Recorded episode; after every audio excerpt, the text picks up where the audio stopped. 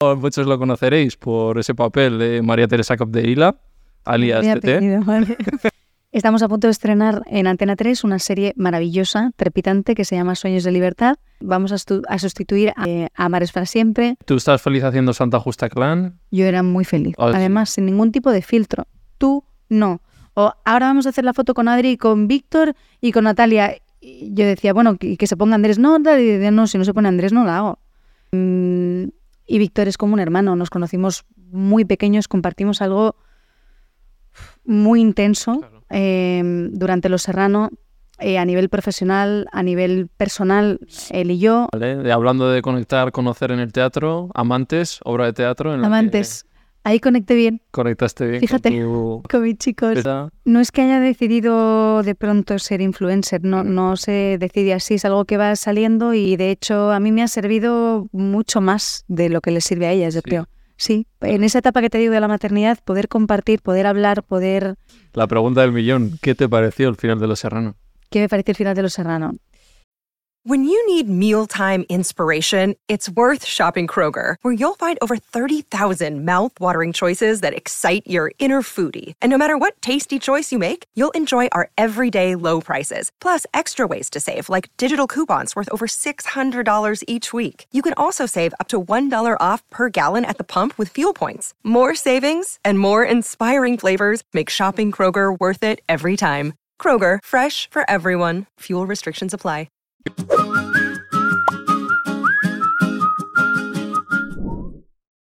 Nuevo episodio de Animales Humanos. Bienvenidos y bienvenidas. Hemos cambiado un poco el- el- la localización del podcast porque la ocasión lo merecía. Esta chica está muy ajetreada, tiene la agenda muy apretada y nos hemos venido a, a lo que nos va a contar que se está montando aquí, una nueva serie diaria, si no me equivoco. Eh, bueno, muchos la conoceréis, lleva en la industria de, de la interpretación desde muy joven, con 11 añitos ya estaba haciendo cine. Sigo siendo joven. Desde muy joven. vale. Eso muy hay que puntualizarlo.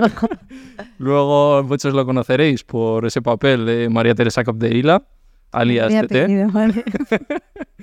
Y luego pues ha hecho más cositas de las que hablaremos. Luego también yo no sabía que tenía una, una faceta influencer de, o de redes sociales que le pega ahí muy fuerte. Tiene muchos seguidores que siguen su vida, cuenta muchas cosas por ahí y traeremos aquí. Así que es un placer, Natalia Sánchez. Gracias. ¿Qué tal estás? Bien, emocionada con mi primer podcast, Primero, la verdad. ¿eh? Sí. Un orgullo y muchas gracias que sea yo el primer. Gracias a vosotros, porque es imposible esta agenda que tenemos, como estamos a puntito, a puntito de estrenar, eh, pues llevamos aquí desde las 7 de la mañana y lo que nos queda. Así que en este huequecillo de comida, es. aquí nos hemos plantado. ¿Cómo ves? Ya me contó algún amigo que tenemos en común, que Andrés, que te viniste, que te has venido a Madrid Sí. con los niños y todo. ¿Cómo ha sido ese cambio de vida y de Eh, ha sido un cambio intenso. Eh, para mí es volver a casa, pero para los peques es mm, un sitio nuevo. Entonces, la adaptación que ello supone, el colegio, eh, nuevos amigos, dejar atrás a los suyos, ahora que todavía no tienen herramientas sociales como para entablar nuevas relaciones, eh, es un poco difícil, hay que dotarles de esas herramientas, pero bueno, poquito a poco. Se han adaptado muy bien, nos han recibido muy bien y aquí también tengo a mi familia, a mis amigas, mis amigos y eso hace un buen consumo. Mm. Vale, eso, los peques, pero ¿qué años tienen ellos? Eh, la mayor acaba de hacer cinco y el peque va a hacer cuatro Mm, ya, Vale. en poquito. Claro, eso dices que sigues siendo joven, pero claro, la gente ya te ve como mami, ya. Pero, bueno, pero mami, tú- relativamente Total. joven eh, y llevo trabajando muchos, muchos años, entonces Claro, tal, Vale. ¿Y cuántos, eh, que, o sea, cómo ha sido la maternidad? Que esto que cuando vienen los padres y madres siempre me dicen, es lo mejor que me ha pasado. Obviamente vas a decir eso, ¿no? Pero ¿cómo lo has vivido tú? Em, yo creo que es una de las cosas más increíbles que me ha pasado. Em, todavía queda mucho camino por hacer. Em, pero también la maternidad tiene sus luces y sus sombras. Lo que más me gusta de la maternidad, eh, por supuesto, los hijos, una vez los conoces, es que ya, vamos, es de por vida, ¿no? Es un amor que, que no se puede explicar. Pero de las cosas que más me han gustado de la maternidad y que me gustan, em, y de la crianza en general, es que es una revisión continua sobre ti misma. Porque te planteas absolutamente todo. Tienes que replantearte tus valores, el por qué haces las cosas, para qué, por qué tienes ciertos comportamientos, eh, si los quieres eh, pasar a tus hijos, si quieres que los hereden o no. Y, y es un ejercicio continuo, la verdad, una reflexión continua de tu relación con tus padres, con tus hermanos, con el mundo en general y mm, es un trabajazo. Luego, cosas menos buenas. Cosas menos buenas. Dormir. Eh, dormir está sobrevalorado, totalmente. Cosas menos buenas. Es que yo creo que toda la vida sirve. Y mm, la maternidad es muy dura, eh, es muy solitaria también, sobre todo en los primeros años, cuando tienes un bebé recién nacido. Eh, y te pasan muchas cosas que no te explican. De ahí mi insistencia en explicar las cosas en redes, porque si yo hubiera sabido ciertas cosas, pues seguramente las hubiera vivido de otra forma. Y, mm, y bueno, por eso me gusta compartirlas. Claro, eso Sí, que, que te lleva a ti, ¿no? A coger las redes sociales y ya se te conocía por tu faceta de actriz, pero como otra faceta, ¿no? Diferente, de Sí. contar mucho sobre vuestra vida. No es que haya decidido de pronto ser influencer, no, no se decide así, es algo que va saliendo y Sí, te van llevando cositas, ¿no? Con- van llegando y yo empecé con Instagram hace pues no sé cuántos años, pero recuerdo que me lo abrí muy tarde, muy muy tarde. En algún trabajo ya me preguntaron en algún casting, ¿tienes eh, redes sociales? Y no, no tenía. Y me lo hice, bueno, por hacer, porque estaban mis amigas y poco más. Y poquito a poco eh, fui como entablando esa relación con, con las seguidoras, con los seguidores. Ya es una familia, ¿no? También, ¿eh? Sí, es una comunidad, es como una tribu y de hecho a mí me ha servido mucho más de lo que les sirve a ellas, yo Sí. creo. Sí, en esa etapa que te digo de la maternidad, poder compartir, poder hablar, poder... eh, además es una audiencia eh, que sé que soy una afortunada porque no, no todas las compañeras la tienen así, pero la mía es como Sí, muy sana, sí. ¿no? muy sana, muy blanca, de mucha escucha, eh, dan consejos siempre desde, eh, desde la parte positiva, desde la parte constructiva. Si pongo algo que no está bien, me dicen, Nata, creo que te has equivocado poniendo esto y puedo rectificarlo o, o no sé, creo que en eso va la vida también, ¿no? ¿Y cómo vives Hay buena el-. Ya estabas expuesta de antes, ¿no? Y ahora como otra sobreexposición, ¿tú cómo la vives? Es que esta exposición en realidad eh, la decido yo. Yo no publico nada que no quiera. Eh, todos los posts que hay son míos, mm, o sea, los he escrito yo, los he redactado yo. Me gusta escribir y, son reflexiones puramente personales. Y cuando hay publicidad, también siempre quiero que sea publicidad eh, muy veraz, que sea algo que realmente consumo. Si no lo consumo, antes lo pruebo, lo requete pruebo, lo miro, tengo mil reuniones con la marca, con la agencia. Eh, y hay muchas, muchas marcas que he dicho que no, o muchos servicios que he dicho que no, porque no, no me han convencido, no creía que, que fueran lo suficientemente buenas como para recomendarlas o, o exponerlas a, a las personas que están ahí. Tiene que haber una credibilidad detrás. Y con esta exposición tú ya venías de muchos años de exposición, Sí. se lo preguntaba a tu compi Víctor Elías, de cómo era vivir tan joven. Además vosotros tenéis la prensa, hasta la prensa rosa, Sí. detrás vuestro, ¿no? De cada cosa que hacíais.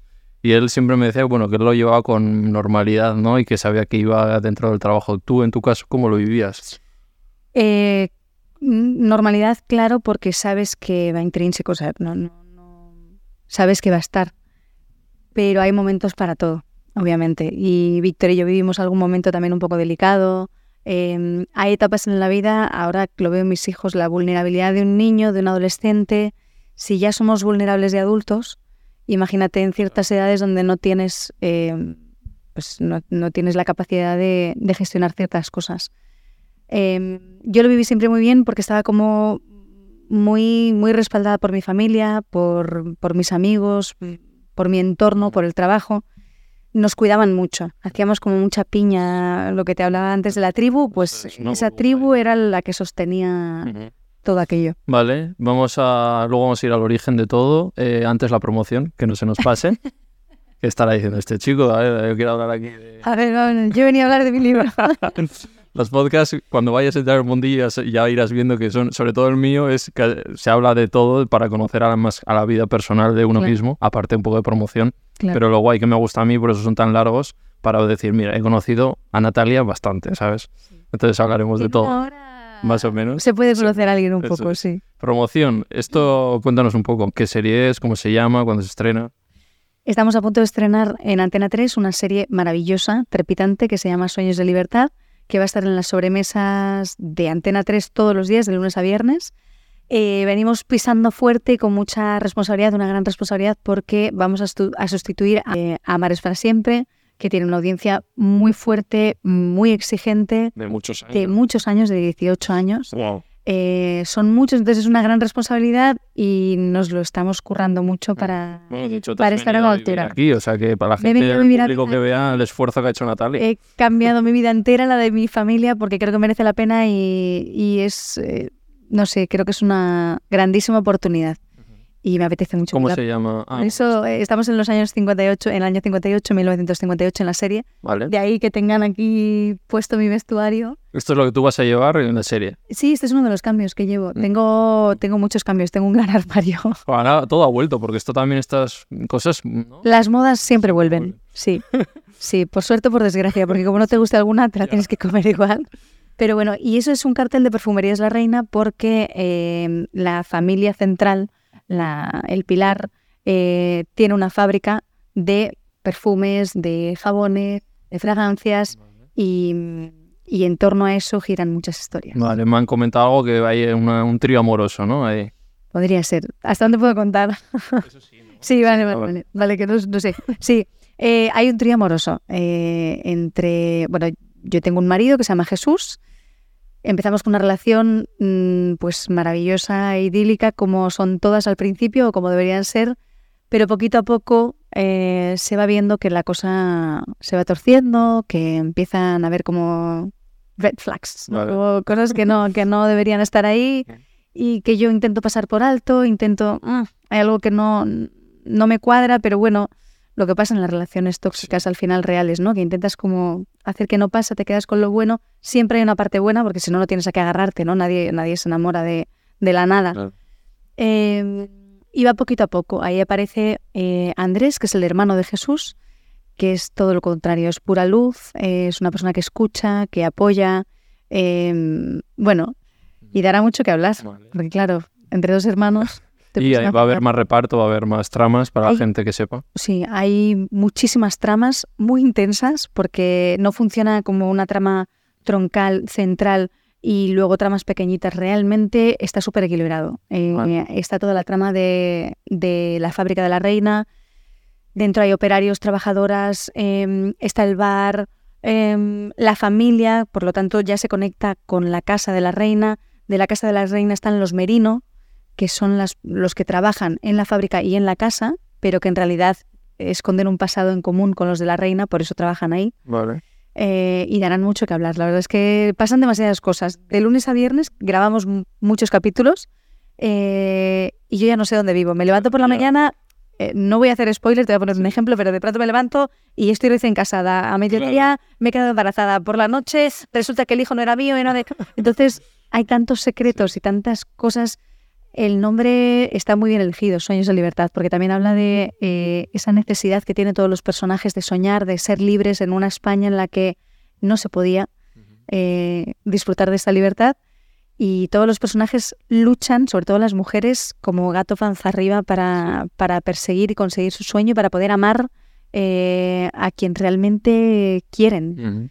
En la época era difícil. Sueños de libertad en, an- Antena libertad. 3, ¿verdad? Se va a estrenar. En Antena 3 todas las tardes. Estar.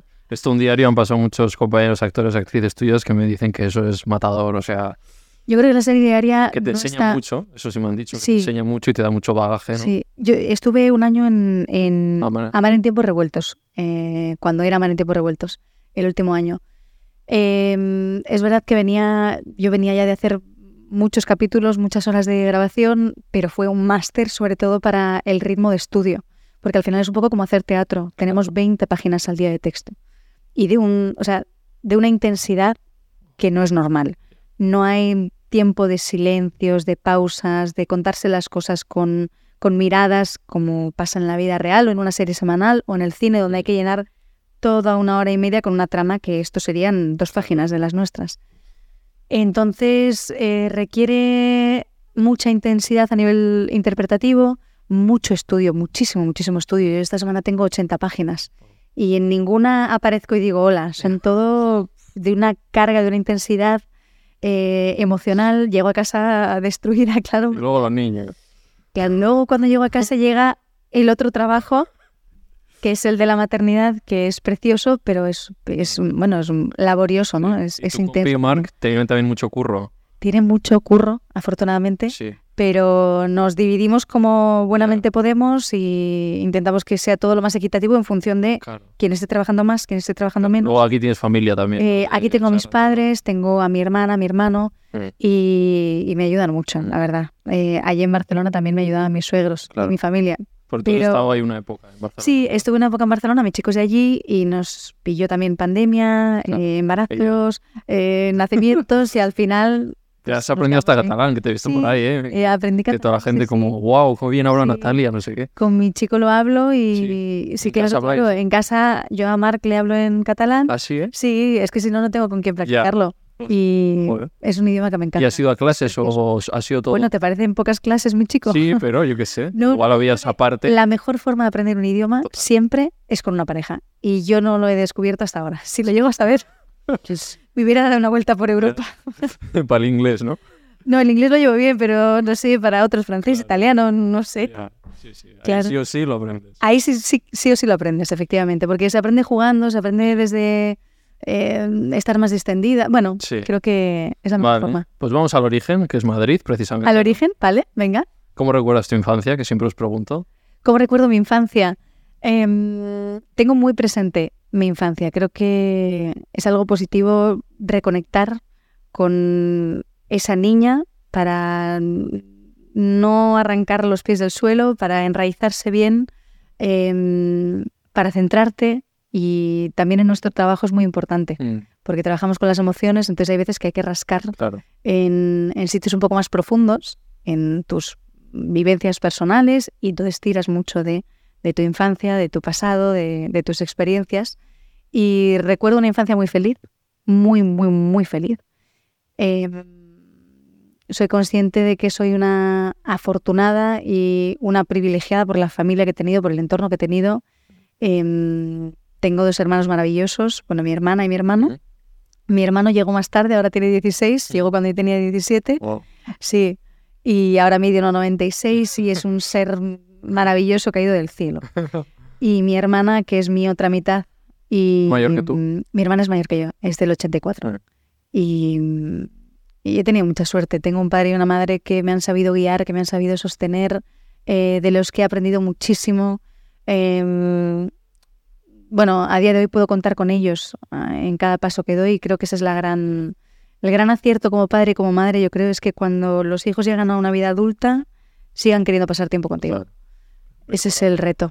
Eh, Nos hemos ¿Dónde quedado nos hemos quedado? en el origen de tu- eso, tus hermanos. tal El origen, tu mis hermanos, mi ¿Y cómo llegas a eh, participar ya en el cine con 11 añitos? Em, fue un poco antes, porque eh, mi madre es actriz y fue a ver a Amado Cruz, a un director de casting muy conocido aquí en España, para llevarle su material. Antiguamente se llevaba una bobina, una cinta de VHS con tus trabajos para el director de casting, para, para que tuviera como fresco. Y, yo me quedé fuera eh, en la salita esperando, mm, porque luego iba al dentista o al médico, no sé dónde iba luego, y me quedé fuera, ya pasó. Y al salir, eh, Amado me dijo, uy, tú, tú das el perfil para una niña que estoy buscando para una película, que era la película de Manuel Iborra, Clara y Elena. ¿Te gustaría hacer la prueba? Y, claro, yo, mi padre es productor de publicidad, se ha dedicado a, a la publicidad toda la vida, y yo había hecho publicidad, me encantaba ir a los rodajes, me encantaba vivirlo desde dentro, eh, me encantaba ver cómo se, se desgranaba todo en casa, ¿no? Cómo los proyectos ocupaban mesas enormes como esta, eh, y ahí se, se hacía todo el tejemaneje que luego veías en la tele en 20 segundos y era magia pura, ¿no? la magia de la publicidad. Y, y entonces de siempre me había encantado mm, bailar, cantar, eh, pintar, mm, cualquier expresión de arte eh, iba conmigo, ¿no? Siempre he tenido esa necesidad. Y hice la prueba y me cogieron. Y de hecho la prueba se hacía en las oficinas de, de mis actuales representantes, de Sara y de Ari. Así, ¿eh? Sí, y Pues desde entonces... No, no, digo que desde entonces, bueno, a partir de ahí me cogieron para la peli, empecé con ellas y a día de hoy seguimos en este camino juntas. Vale, haces esa peli y luego ya los siguientes. Esto, Bailan los años, creo que fue En el 99 creo que fue el casting. Sí, empecé a 2001 es la peli, creo. 2001 es la peli, pero claro, hasta que Ya, se emitió la claro. peli. enti- el- Y, alguno, y habías hecho algo de Casting. compañeros. Y... Y había hecho compañeros, eh, periodistas, Javier ya no vive solo, Sí. había hecho un capítulo. Eh, Todo periódicos, ¿no? De... todo eran episódicos, Eso. sí, había hecho episódicos. Vale. Hasta que llegó eh, Los Serrano, Claro. que ya no fue tan episódico. ¿Cómo te llega ese casting de Los Serrano? El casting de Los Serrano eh, llegó, era de los primeros castings que hacía, la verdad. Y, y recuerdo perfectamente pasar, eran como cinco pruebas, donde al principio, la primera sala donde entré, eran todo niñas. y Todas estábamos cortadas por el mismo patrón. Sí, eso es, Sí, es- es claro, un choque importante, mismo perfil, claro. Se busca, ¿no? Se busca niña de tal edad, de tal edad. Pues ya te sitúa, ¿no? Entonces, claro, entras ahí y dices, wow, qué sensación, ¿no? Pero bueno, eh, lo vives como lo que es, como un juego. Y iban pasando las pruebas y yo no le daba mucha importancia, pero bueno, lo iba viviendo con la emoción de, ay, qué bien, pero bueno, mis padres siempre con los pies en la tierra, ¿no? Qué bien, pero tranqui, ¿no? Qué bien, pero tranqui.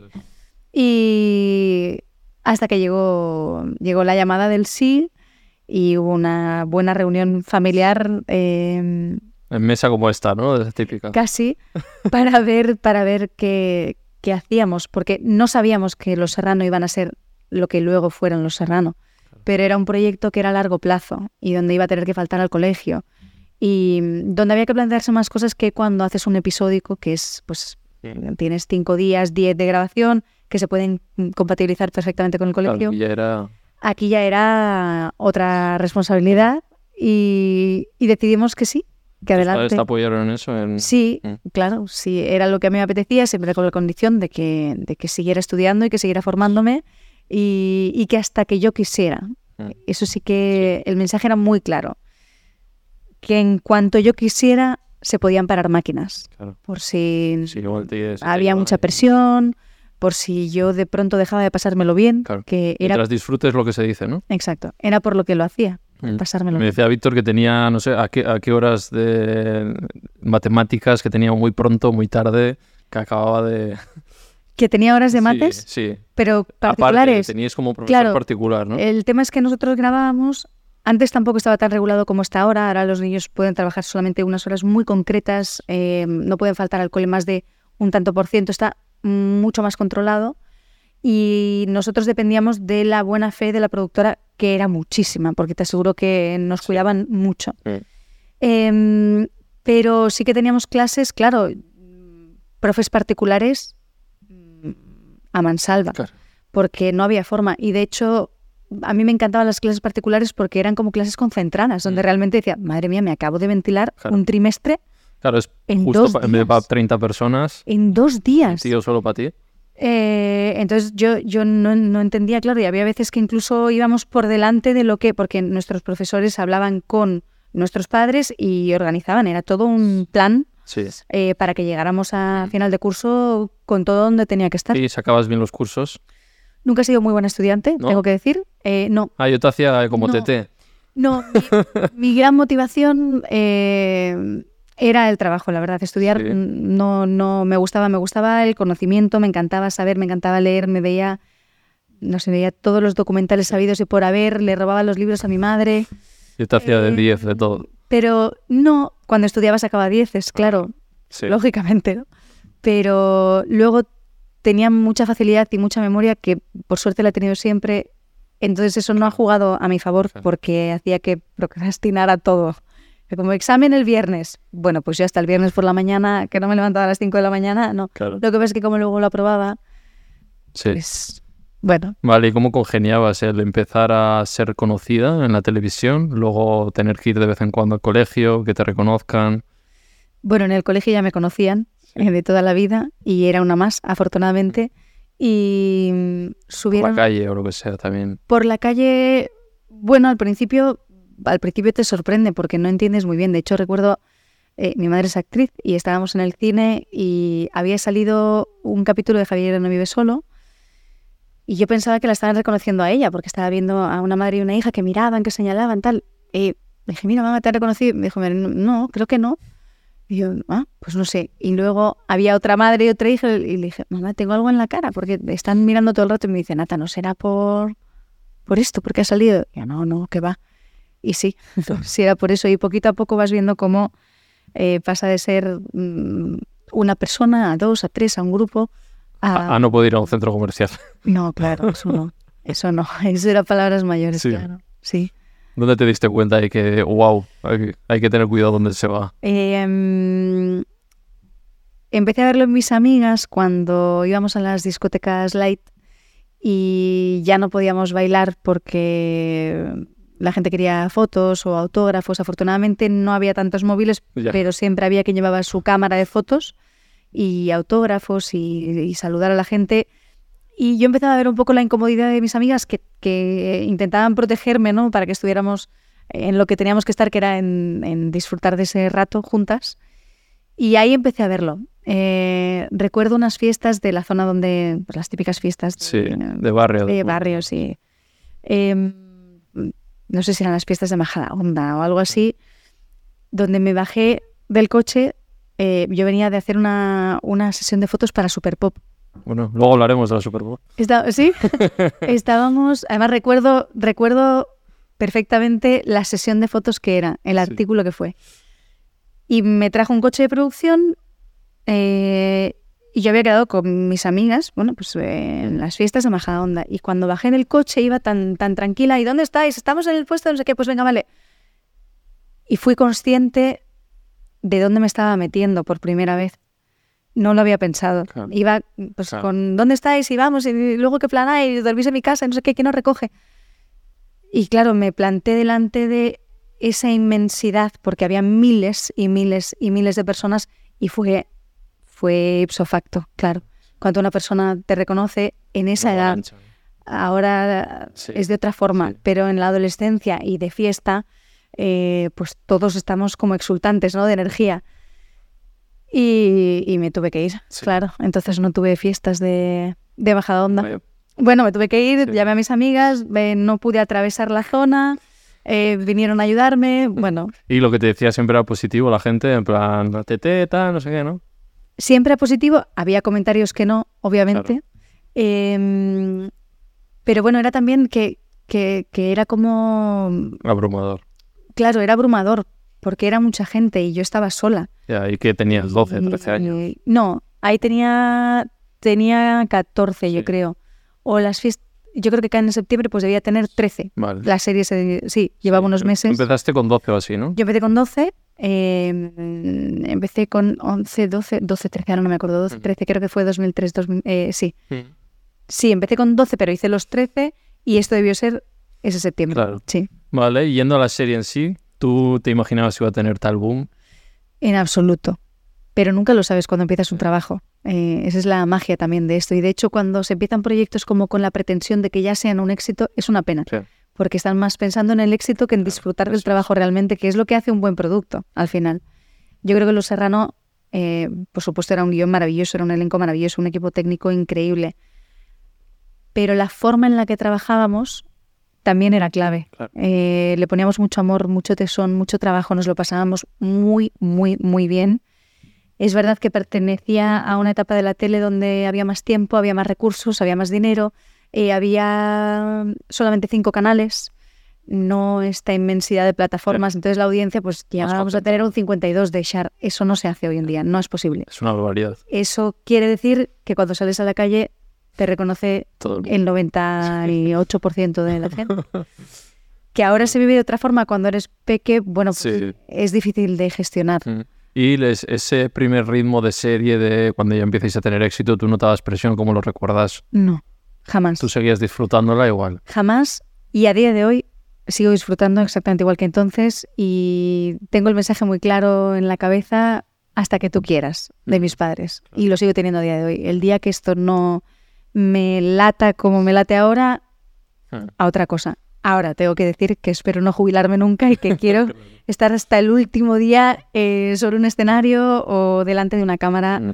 haciendo lo que más me gusta en el mundo. ¿Y qué escenas recuerdas con más alegría o de los serranos? Escenas, madre mía. Imagínate, es como si yo te digo, ¿qué día recuerdas del colegio? Eh, desde los Pero 12 seguro hasta los Que te 18. vengan de repente. El primer día, que fue la boda, que además era el cumpleaños de Víctor, por cierto, Así. y de Alfredo Landa, sí. Em, lo recuerdo con muchísimo cariño porque, claro, era el primer día de algo que se iba a convertir en casi el resto de mi vida en la adolescencia, ¿no? Estuve cinco años, que, que es toda una vida Claro. cuando tienes esa edad. Y mm, recuerdo, recuerdo tantos momentos, es que no... Mira, ahora me ha venido, no, no, es, no es muy bonito, pero recuerdo la secuencia eh, donde nos comunicaban que, que Lucía había muerto. Ah, Eh, por la me- mitad de la serie. me sí. emocionó. Sí, porque, porque fue. Ya sabíamos que iba a pasar. O sea, también recuerdo la reunión previa a Mm. contarnos que eso iba a pasar y el trauma que supuso para todos. Ya les vale a los Dentro, fuera, eso, ya les vale. Sí, la verdad. Mira, Víctor y yo fuimos a Serbia. eh, a Serbia, no, no, no, a Serbia, a Serbia. Fuimos a Serbia, eh, a Belgrado, y justo acababa de pasar lo de Lucía y se acaba de emitir. Ayer eran muy, muy Sí, fans, muy fans. de, eh, Ahí de la serie. hablé con Frank en Finlandia. fans, también sí. Son muy fans. sí. en Finlandia también. Y fuimos a Serbia y la gente nos daba el pésame por la calle de lo que lo habían sufrido. Y claro, yo era rememorar otra vez algo que era como, Ya. por favor, no habléis de esto, que de verdad es un trauma. Eh, O sea, tú lo viste también como si fuera tu mami. eso fue un duelo. Sí, ¿eh? A ver, Ya, tantos años, ¿no? Tantos y, y años. Belén era Belén Rueda era un Belén- apoyo para ti ahí. Claro, claro. Es eso, no, no, no es por el tiempo que estés, sino por la calidad del tiempo que estés. Belén es, mm, es un ser de luz maravilloso que habría que poner en todos los proyectos del mundo. Y claro, que se fuera. O sea, que esa escena donde lloras, llorabas fácil. No hubo, o sea, tuvimos que parar y de hecho no quisieron ensayar mucho porque todos estábamos, pero todos, equipo técnico, eh, todo el mundo estaba con la emoción a flor de piel y era pasar el texto de lo que iba a pasar. De hecho, la secuencia es muda. No sé si te acuerdas, Sí, pero era sí, música y es muda. Mm, No hacía falta Ponerle nada. texto, no hacía falta nada más. Pepa Niorte, además, que es otra persona que habría que poner en todos los proyectos del mundo. Eh, fue, fue una secuencia muy especial, Sí, muy especial. Pero recuerdo muchas, es que, sí. madre mía. Divertidas con tus compis también, supongo. Divertidas, Eh, ataques de risa. Eh, recuerdo, sí, recuerdo una secuencia que era lo de la guanta, que le rompía un huevo a Víctor en la cabeza y, y se lo rompí del revés y no, entonces no se rompía, él hizo un chinchón, recuerdo accidentes, recuerdo varios, a Víctor se le cayó una vez una lámpara de cristal en la cabeza eh, del colegio, Sí. sí, Wow. Sí, y por suerte a raíz de ahí no le pasó nada, Sí. eh, al- alguna heridilla y a partir de ahí cambiaron las lámparas a plástico. Esas escenas de clase también, os lo pasabais ahí, ¿no? Muy bien, nos lo pasamos gorditas. muy bien. Es que éramos un gran equipo, eh, tuvimos mucha suerte, de verdad. ¿Quiénes eran con los que más afinidad tenías, aparte de Víctor? Con los que más afinidad, con Víctor al principio no tenía afinidad. Ya me dijo, me dijo que eh, me dice, nos llevábamos como en la serie, Yo igual creo de que los que se pelean se desean. Nos lo decía todo el mundo y decía, ni de broma. Eh, no, no, sí, yo creo que eh, con quien más afinidad, madre mía. Es que esto es como cuando te preguntan a quién quieres más, a tu padre o a tu madre. Víctor, por supuesto. Mm. Eh, Alexandra Jiménez, Sí, te llevas mucho con Alessandra. de por vida. Y te llevas ahora también. Es un amor y una grandísima Pues compañera y una Cuando pedazo de actriz. a los actores referentes de actrices y actores, lo que más ha sido en común, sin haber trabajado a muchos con ella, me dicen Alejandra. Es un portento, dentro y fuera. Sí. Eh, Fran, con Verónica. Fran, Vero. Es que Jorge, no te puedo, no, no puedo con Resi, seguimos hablando a día de hoy, son mi Sí. familia, es que no. Vale, ya- Víctor, obviamente, porque, porque salió de plató desde Sí. muy jovencitos y Vale, ahora quiero tu versión porque me ha contado la suya. A ver, ahora la tuya. mi versión. Por lo menos habéis coincidido que empezasteis mal. Empezamos mal, me gustaría saber cuál es su versión. Por Ah, favor, cuéntamela. Luego te deseo el clip. sí. No, no, luego no, cuéntamela ahora. A ver si voy a contar No, algo que no es. me dijo, pues nosotros empezamos como la serie, mal.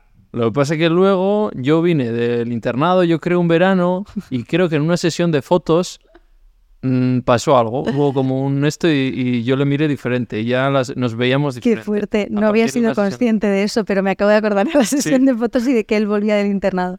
Eh, O sea que es cierto. Sí, él volvió un verano muy cambiado, muy mayor.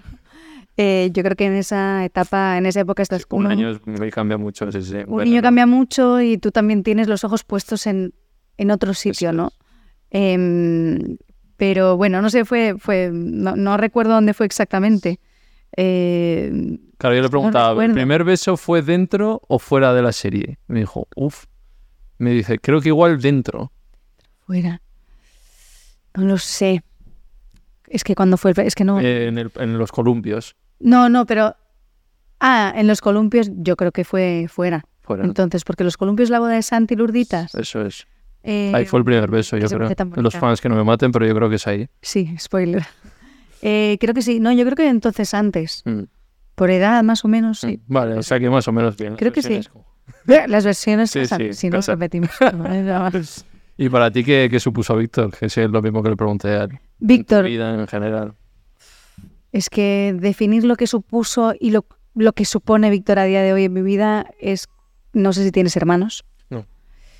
Pues es como tener un hermano. Mm. Eso que mm, es como un hermano, es como alguien de la familia que cuando pasas esa barrera de pareja, amigo, Mm. compañero de trabajo, A la gente le gusta mucho, sobre todo la relación que tenéis después, ¿no? Porque siempre es como cuando ya dejas con alguien, como que ya te tienes que llevar mal.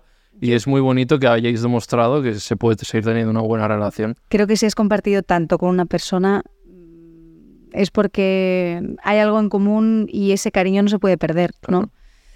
No sé, yo tengo relación con, con mis anteriores parejas y creo que la tendré toda la vida porque, mm, no sé, Claro. no, no me imagino no me imagino que sea de otra forma. ¿no?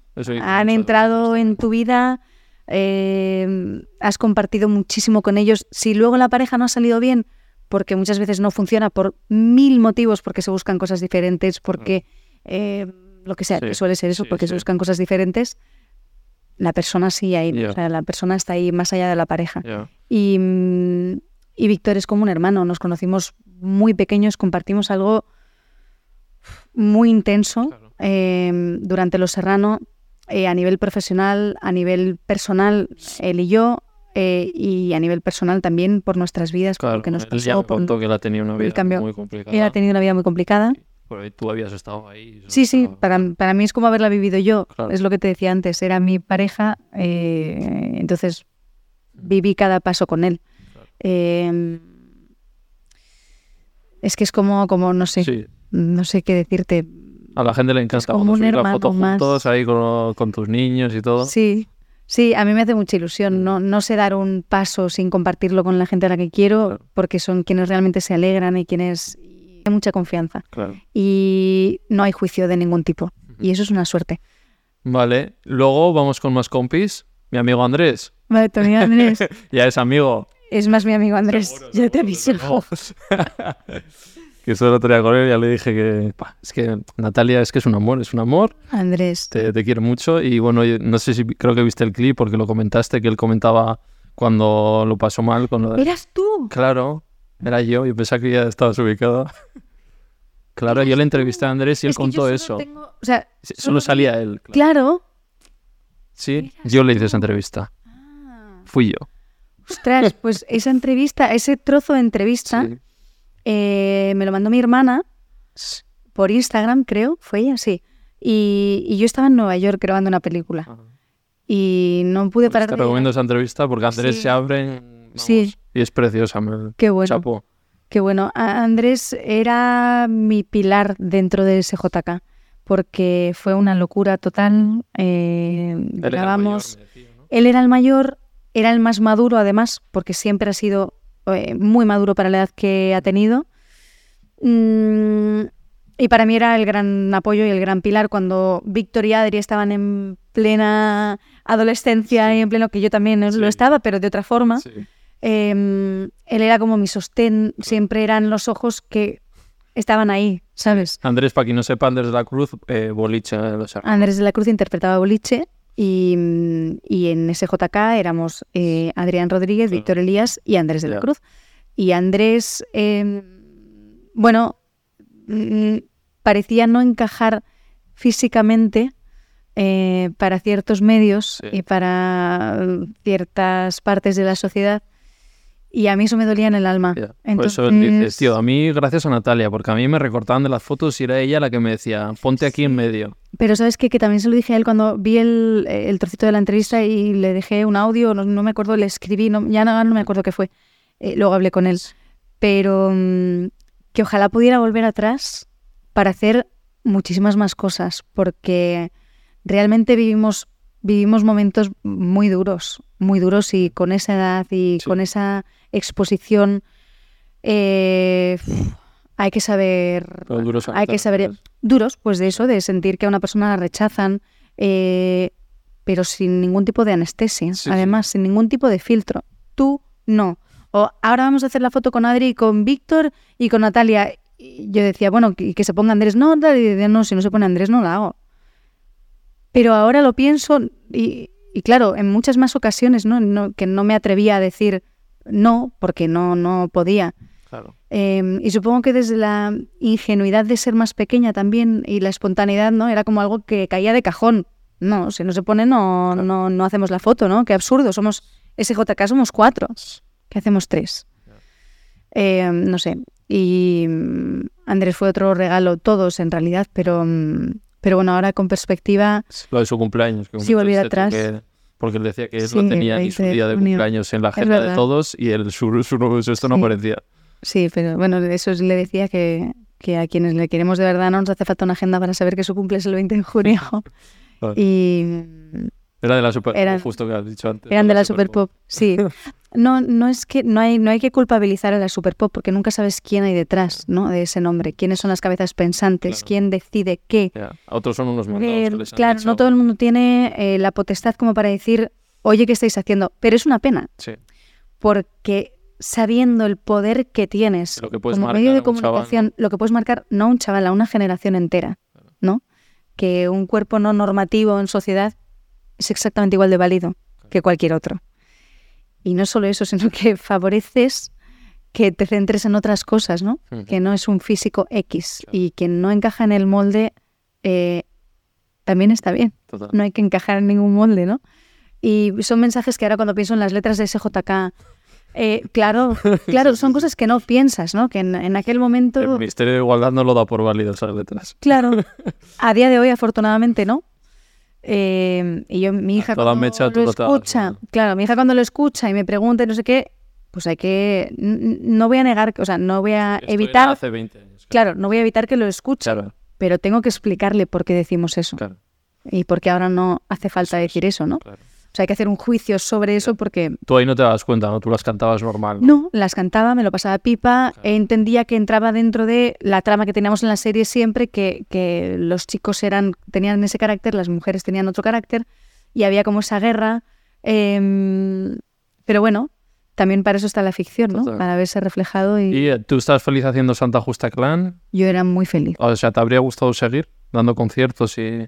Mm, es que no sé si hubiera habido cabida para más gira, pero Habiéndola, porque eso era algo hilado Sí, a la serie. Cuando se acabó la 100%. serie, o pues sea, se de las experiencias más Sí. increíbles que he vivido en Pero mi vida. He visto, he visto que eres músico, o sea, que tocas piano, violín, No puedo decir saxofón. que sea músico porque Víctor me, me mata. O ver, sea, no no. como el genio Víctor, pero... No, yo sí toco el piano. Y el violín, eh, he visto, ¿no? El violín cuando tenía dos años. Ah, vale. eh, el clarinete, el saxo porque se toca el clarinete. Me gusta la música, tengo oído musical.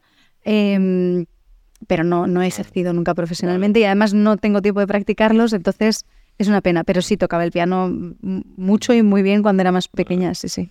Vale, pues Santa, dejamos Santa Justa Clan, vamos al final de los Serrano. Al final los- comentado, ¿no? Que se la... No sé, dime tú qué opinas, porque...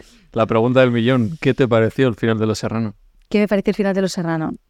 Eh, supongo que ya te contaría, Víctor, que la última separata no la pusieron en el guion. No. Nos, No enviaron el guion sin esa secuencia. Y esa secuencia vino luego en una separata. Una separata es como Vale, una sí, secuencia que- eso sí. Eh, Víctor, de hecho, una vez discutimos sobre el color. Yo la recordaba azul, él la recordaba de otro color, creo, bueno, da igual. Sí. Y, y era un final que tenían, eh, era un final que tenía pensado para médico de familia, no sé por qué no encajó, y lo pusieron en Los Serrano. Yo siempre he pensado, y es una conversación que tengo pendiente, con que la tengo que tener, ¿por qué sabiendo, por qué sabiendo que eso iba a ser así, o igual fue una decisión tardía, no grabamos esas secuencias, esa secuencia al principio? Nosotros lo hubiéramos vivido como una secuencia más, sin saber muy bien dónde iba en el guion, ¿no? pero ya lo hubieras tenido, porque yo recuerdo mm, poniéndonos vendas en el pecho, Víctor afeitándose. Fran, ni eh, te cuento. Fran, olvídate, eh, con sillas que eran más bajitas para que la gente se Pero decía Víctor, pero claro, luego sacábamos el brazo. Parecía el de One Si Piece. le llega el brazo, tiene un brazo largo. Y sí, sí, claro, efectivamente, coge la tostada como... Pero lo que dices tú, él me dice Pero- que a él la- le gustó porque si, que si hubierais hecho al principio, que a él Sí. lo que le gustaba era la emoción que teníais ya de que saber que se acababa. Y eso si lo hubierais Sí. grabado al principio no habría estado esa emoción, ¿sabes? Claro, total. No hubiera habido la solemnidad con la que grabamos esa secuencia. Pero sí, no tiene mucho Pero visualmente al menos. También te digo que una serie así creo que merecía un final del que se hablara. Y mm, no sé si ha canibalizado la serie, yo creo que no. Eh, ni la ha eclipsado para nada. Simplemente es una de- anécdota. Yo recuerdo ir en, en un taxi a la mañana siguiente y todas las radios iban, hablaban de eso. Entonces decían Lost Serrano para hacer el símil con Lost. Eh, y claro, el taxi decía perdona y seguía cambiando otra vez de los perdona. Digo, no, no sé, a mí me da igual. Yo, yo iba, iba a grabar además. Em, ¿Tú cómo lo otra cosa. eso? bueno, eh, con también. sorpresa, pero mucha emoción también porque fue como... eh, lo que hablábamos antes de conectar con tu infancia fue un poco como volver al principio y cerrar un círculo para nosotros. Mm. Y que hay muchas veces en la vida que también nos gustaría que todo hubiera sido un sueño, ¿no? Claro. Y de pronto ponerte en esa tesitura, eh, en la tesitura de, ah, pues mira, todo es como el día siguiente, ¿no? Qué bien.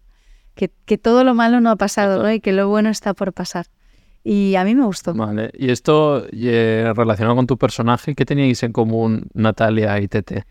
Que hemos hablado antes lo de las notas, que tampoco muy así. No, eh, teníamos mucho en común. Al final, todos los personajes, aunque interpretes a alguien muy dispar a lo que tú eres, tienen mucho de ti. Esa es la gracia y la generosidad de nuestro trabajo, mostrar esa parte de ti y ser lo suficientemente generosa como para... eh, y a veces se utiliza como terapia, ¿no? Yo lo he utilizado mucho eh, y lo he disfrutado. Creo que era un personaje precioso.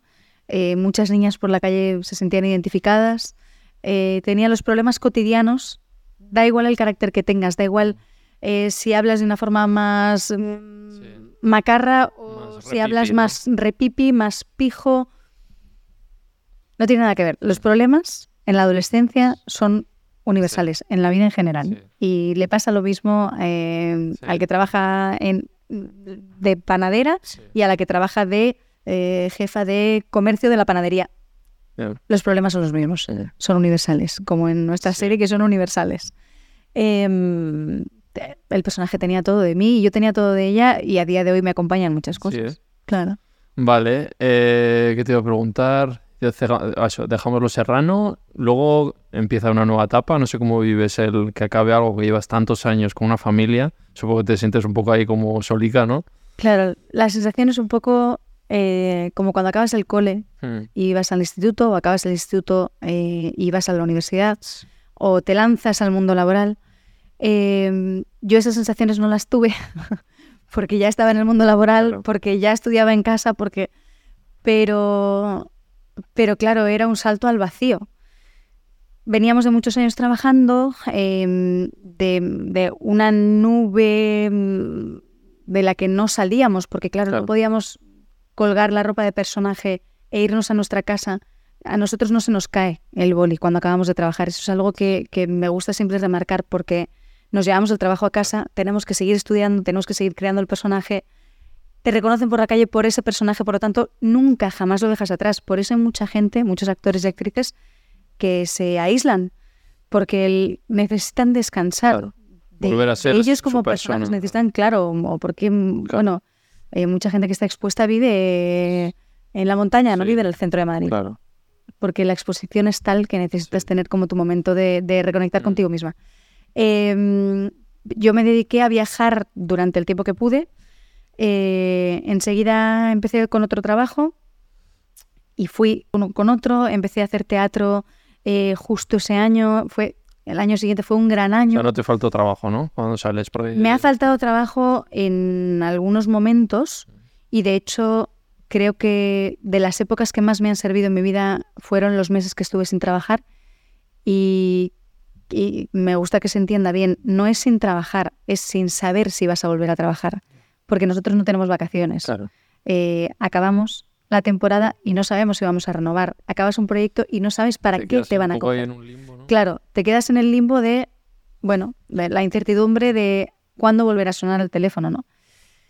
Además, siempre pasa que cuando viene el trabajo viene todo de golpe y hay que decir que no a cosas y cuando no tienes trabajo no viene. Y, y fue el año que más me sirvió porque la teoría la tenía muy clara.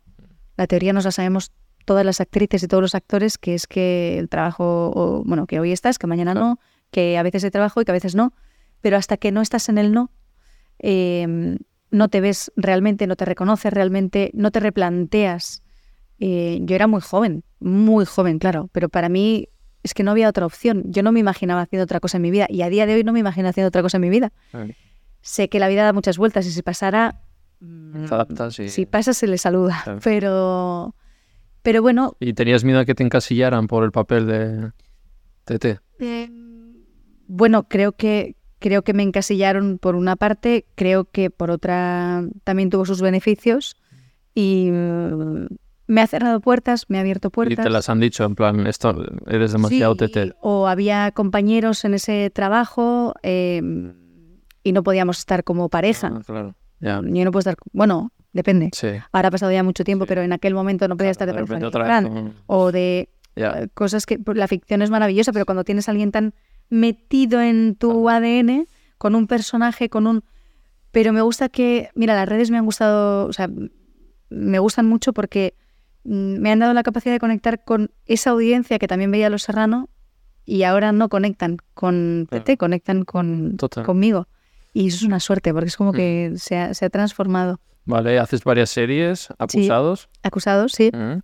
con Blanca Portillo y, y José Coronado. Madre mía, vaya reparto. Un- sí, Tú siempre has tenido suerte porque en el cine también cuando Mucha empezaste, suerte. empezaste con Verónica Forqué. Mucha también. suerte. No hay actriz pequeña ni actor Sí, pequeño, también te digo. El hecho de que no sean recorrido, conocidos, Sí, sí, el hecho de que no sean conocidos no quiere decir que no sean grandísimos profesionales de los que aprender. Eh, he tenido mucha suerte en mi vida con los elencos eh, que he tenido. Total. Sí, muchísimo. Vale, y luego obras de teatro, que no hemos Sí, tocado también. El teatro entró en mi vida eh, con Los 80 son nuestros. Eh, fue maravilloso, fue, fue un flechazo, un amor a primera vista y a día de hoy lo sigue siendo. Y mm, a partir de ahí empecé a hacer más obras de teatro con Jesús Cimarro, con Pentación eh, y con más productoras, personajes maravillosos. Mm, El teatro te da, te da la convivencia, que a mí es algo que me encanta. La convivencia con tu equipo, con tu equipo técnico, con tu elenco, con em, la compañía, que se llama, que no puede tener mejor nombre porque es lo que te hace, es compañía. Y tiene un punto más vivencial, de levantarte el sábado por la mañana en una ciudad, ir a pasear, comer. Un poco de gira como si fueras cantante, ¿no? Es de las cosas que más me gustan en el mundo, ir de gira, por conocer este Claro. país maravilloso que tenemos, que es que no, no te lo acabas. Y por poder compartir tantos momentos que es donde realmente conectas con las personas, eh, donde te conoces, porque es lo que te llevas a casa al final. Vale, hablando de conectar, conocer en el teatro, Amantes, obra de teatro en la que Amantes, ahí conecté bien conectaste bien Fíjate. con tu... con mi chico. Es sí. bueno, si es marido. No, Ah, vale, no, no, no. Con tu pareja. Eh, con mi chico, mi pareja, sí. Eh, sí, nos conocimos ahí y, y surgió también de lo mismo. Sí. Eh, tengo claro que si Mark y yo nos siguiéramos el día de mañana, eh, lo que hay de base mm, no se va a romper, no se puede romper. Sí. Es como, no, no se puede. Sí, porque una pareja es muchas cosas. Eh, Más allá de lo íntimo, es compañero, es Total. amigo, es confidente. Sí. Entonces eso sigue estando también, aunque acabe una Eso va a estar siempre. Y como padre de mis hijos, Además. sé que es el padre. O sea, sé que nos entenderíamos siempre. Además, lo hablamos cuando vemos que amigos se separan o dices, jolín, qué suerte saber que, que hay alguien al otro lado que rema en la misma dirección y con quien te entenderías siempre, siempre, siempre, porque las prioridades son las mismas están muy claras y los valores son los mismos. Pero no estéis pensando eso, no me asustes, que está, en- está la revista Hola ahora mismo. Que va, que va, para nada, afortunadamente no. Pero lo que siempre digo, yo hoy Sí, todo. puede Hoy pasar. estamos aquí y hay que disfrutarlo porque no sabemos lo que va a pasar esta misma tarde. Es que de vosotros eso, he buscado noticias y ¿por, por qué no se, justo lo de María es verdad, ¿por qué no se casan Natalia y no sé qué? Y todo, eh, o sea, se comentan mogollón de, sobre vosotros. Es como pareja. El ramo a Ana. ya, es verdad. Es broma, es broma. ¿Vas a ir a la Eh, boda de Ana, por cierto? ¿Estás sí. invitada? Sí, sí, sí, Sí. No queda nada ya. Es- esto es un Sí, spam. total. Al final dicen, no, para, y dices, no queda nada. Eso, como ya veis que se comenta eso, cada paso que dais es comentado eh, por la prensa. Sí, bueno, Lo llevas bien. es que al final es lo que hablábamos antes, mientras tú estés bien a nivel personal y sepas lo que hay, ¿no? Sí. Porque se pueden interpretar Claro, tantas te cosas. digo que igual se dicen cosas, os han dicho que no son, que eso suele pasar en prensa. Claro, Si entras, de verdad que no tiene sentido entrar. es peor, ¿no? Y aparte que, que para qué, porque si, si empiezo a justificar cuando es mentira, también voy a tener que justificar cuando es verdad y entras en una guerra que no hace falta.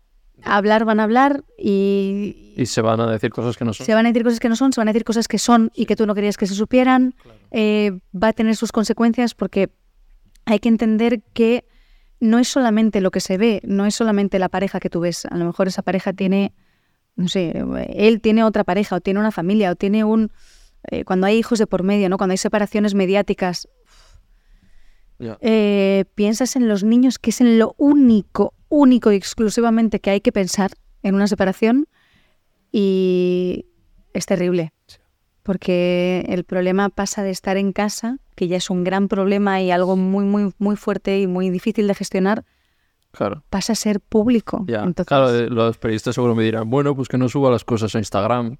No, yo lo que subo lo decido yo y lo que comparto lo Claro. comparto yo. Es como en una entrevista. Tú puedes hacer la pregunta que tú quieras y yo voy a contestar si yo quiero.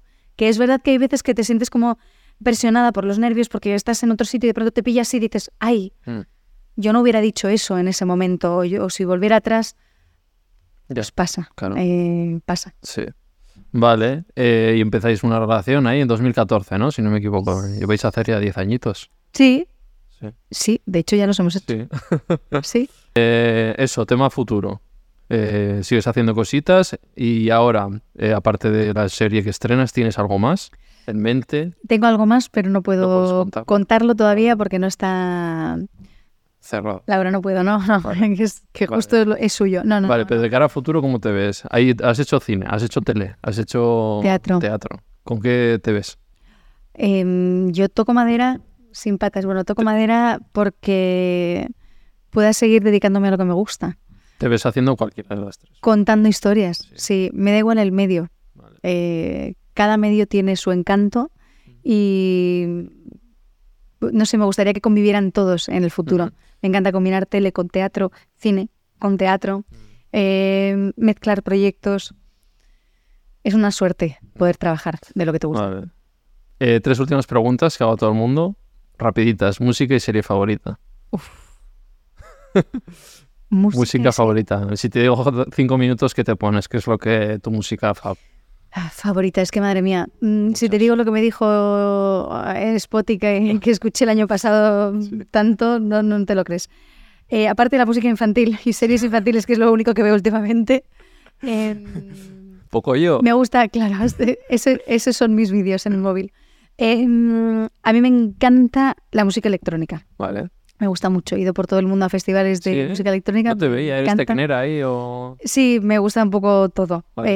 Eh, me gusta más comercial, pero, pero me gusta el techno, me gusta el house. me- Vale. Bueno, me gusta mucho la música Vale. electrónica. ¿Y serie favorita? Em, serie favorita, aparte de Sueños de Libertad. em,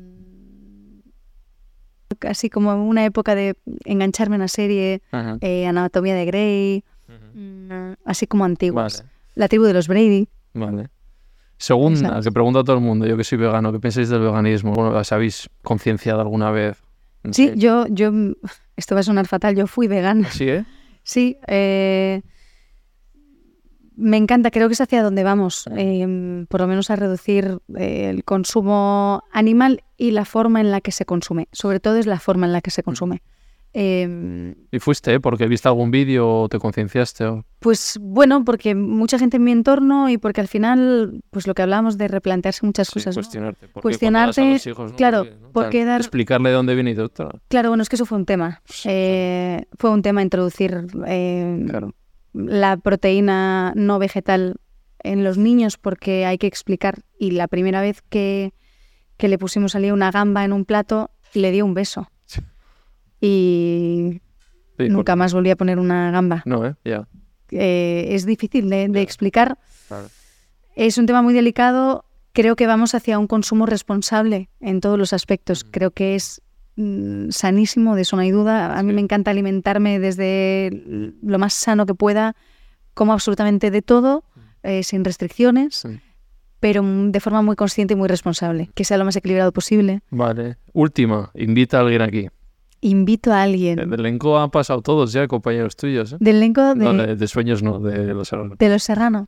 De sueños, ¿quién más está? Que no hemos dicho, hemos dicho un par de nombres. Eh, de Sueños, en Sueños de Libertad está Dani Tatay, Eh, Alen Hernández, Marta Belmonte, Nancho Novo, Ana Fernández, eh, Alba Brunet, eh, Javi Beltrán, por favor que no me deje a nadie, Agnes Llobet, eh, por favor que no me esté dejando a nadie, mm, Isa, eh, Guillermo Barrientos, Willy. mm, Vale. Es que me dejo, no, no pongas los nombres porque. Conozco de, va- de varias series, ¿eh? Guillermo me suena, de SMS o así puede Sí, ser. ¿Ha visto? justo. Sí, yo coincidí con Guillermo en una peli. eh, Muy buen, muy buen actor. Vale, buen elenco. bueno, hay bien, muy, muy bien. buen elenco. Sí. Pues y el que está por descubrir. Eh, invito a Carolina a la pausa.